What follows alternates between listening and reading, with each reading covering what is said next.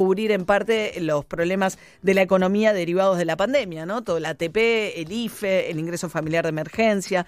Vamos a charlar con Matías Ragnerman, economista jefe de eh, la consultora Ecolatina. Buen día, Matías, ¿cómo estás? ¿Qué tal, María? Buen día. Bueno, ¿qué pasa? Hay demasiados pesos. Vemos que el central, de hecho, está por importar pesos de billetes de, de, de, Alemania, Europa, de acá a fin de año, porque no dan abasto con la emisión de pesos a lo que se le está demandando. Sí, hay tantos pesos que tenemos que usar algunos dólares para, para generar más pesos, ¿no? Para importar con, con dólares. Sí, a ver, desde que empezó la, la cuarentena, la base monetaria creció mucho. Eh, como vos bien decías, la, la, recaudación se desplomó, el gasto del Estado eh, obviamente se, se disparó y eso generó un rojo fiscal muy grande. Si bien en la primera parte de la cuarentena, sobre todo en abril y mayo, el Banco Central no retiraba una parte del, del excedente de pesos de circulación y eso dejaba mucha liquidez y se verificó en el primer salto de, de, todos los dólares paralelos, el contado con liquidación, el dólar blue, el dólar bolsa. Después lo fue sacando de a poquito a través de las famosas LELIX que empezaron a, crecer de vuelta. Entonces los bancos, de una manera relativamente indirecta, financiaban al, al Estado y bueno, este, este nuevo salto del dólar blue no creo que esté tan vinculado con, con el exceso de liquidez, sino más bien, como, como decía Cecilia Todeja, con la incertidumbre que hay en la economía y con todo lo que respecta a la negociación de la deuda. Ahora vos decís, Matías, exceso de liquidez, o sea, hay gente a la que le sobran pesos. La tasa de interés, el gobierno no quiere subir la tasa de interés porque no, por, para tratar de reactivar un poco la economía, con lo cual el, en pesos no resulta muy atractivo quedarse y por eso lo que hay se va a dólares con poquita oferta y el dólar sube. Sí, sí, eh, tiene bastante que ver con eso y también con que la verdad es que los argentinos no queremos pesos.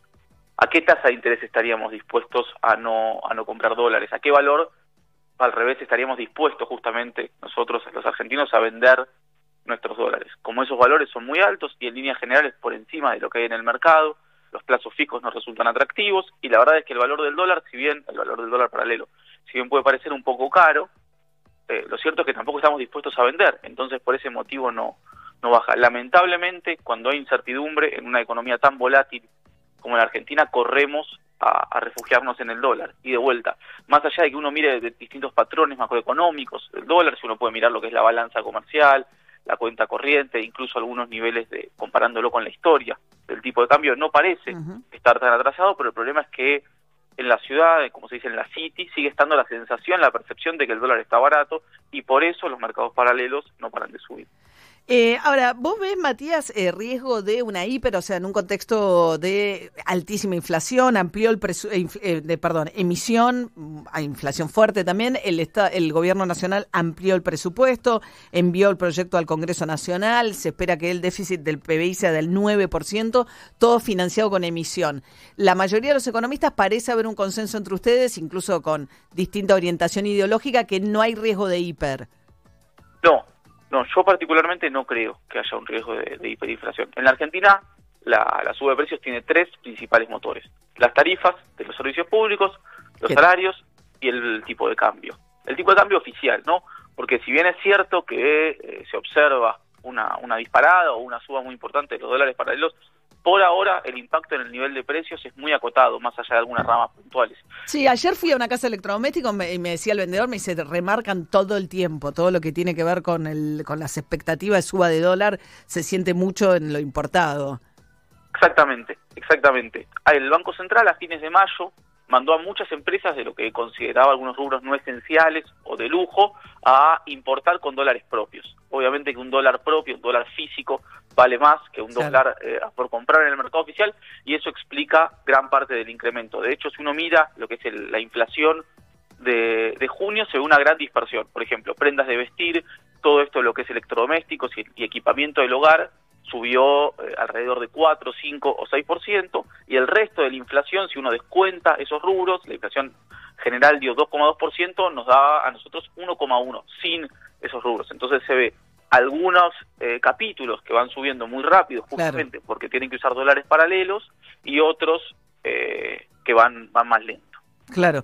Estamos charlando con Matías Ragnarman, economista jefe de Colatina, y aprovecho, Matías, para hacerte justamente la consultora de Colatina, hizo un informe muy interesante acerca de cómo esta crisis, eh, la pandemia sobre todo y el aislamiento, golpea mucho más a los sectores más vulnerables y de menores ingresos, porque eh, los sectores más vulnerables son los que tienen trabajos informales y que les ha costado mucho más preservar sus ingresos, ¿no? Eh, hay un informe además que se suma a esto del ANSES que dio a conocer ayer quienes cobraron el IFE, ¿no? Y claro, son 9 millones de personas, es más del 40% de la población económicamente activa, el 44% cobró el IFE, o sea, para que nos demos una idea del problema de la informalidad en Argentina. Eh, que es tremendo, porque el 44% y sobre todo los que cobran IFE son los más jóvenes, más de la mitad son los jóvenes de menos de 25 años, que es donde más golpea toda esta situación, ¿no, Matías? Sí, sí, absolutamente. Y todos estos planes muy ambiciosos, muy expansivos, permiten ver una paradoja, que es que aunque los ingresos laborales que más cayeron fueron los de los sectores de menores recursos, por un lado por el tema de la informalidad, por el otro por la mayor proporción de trabajos manuales a medida que uno va bajando en la, en la pirámide de ingresos y después por la menor disponibilidad de acceso a conectividad o de acceso a conectividad quizás per cápita, porque una casa puede tener computadora pero pueden vivir más personas. En cambio, a medida que uno va avanzando, bueno, quizás hay una computadora o un celular por persona. Pero la paradoja es que, aunque cayeron los ingresos eh, laborales más de, los hogares de menores recursos, el consumo de alimentos y bebidas, que justamente son los que más compran eh, estos, estos sectores y de segundas y terceras marcas fue de lo que menos cayó eh, en el último tiempo, con lo cual se observa una paradoja, una dinámica disociada entre los ingresos eh, de los distintos sectores, los ingresos laborales, perdón, y el consumo final. Y la explicación de eso reside en gran parte entre el IFE y el ATP. Claro. O sea, eso sostuvo los, los consumos esenciales. la, lo que pasa es, claro, es toda una sábana corta, ¿no? Volvemos al principio. El gobierno, en un contexto del Estado Nacional, recaudando muy poco porque la economía cae, tiene que emitir dinero para cubrir estos planes. Ahora, vos me decís, para la gente que en 121 días que llevamos cuarentena no pudo trabajar, todavía lleva cobrado 20 mil pesos de IFE, dos cuotas. Recién a principio de agosto van a pagar el tercer IFE, o sea, en cinco meses van a haber tenido tres IFEs. No, no es mucho. No, no, uno siempre quiere eh, poder emitir más, pero lamentablemente también hay otros riesgos. El gobierno lo que está haciendo es buscando cuál es el mal menor para dejarlo, y en este caso fue eh, convalidar una suba del, dólar paralelo, que obviamente que eh, está mal, que obviamente que no es lo ideal, pero la verdad es que en un contexto de pandemia, en donde la economía va a caer por lo menos 12% este año, bueno, parecerá ser... el mal menor.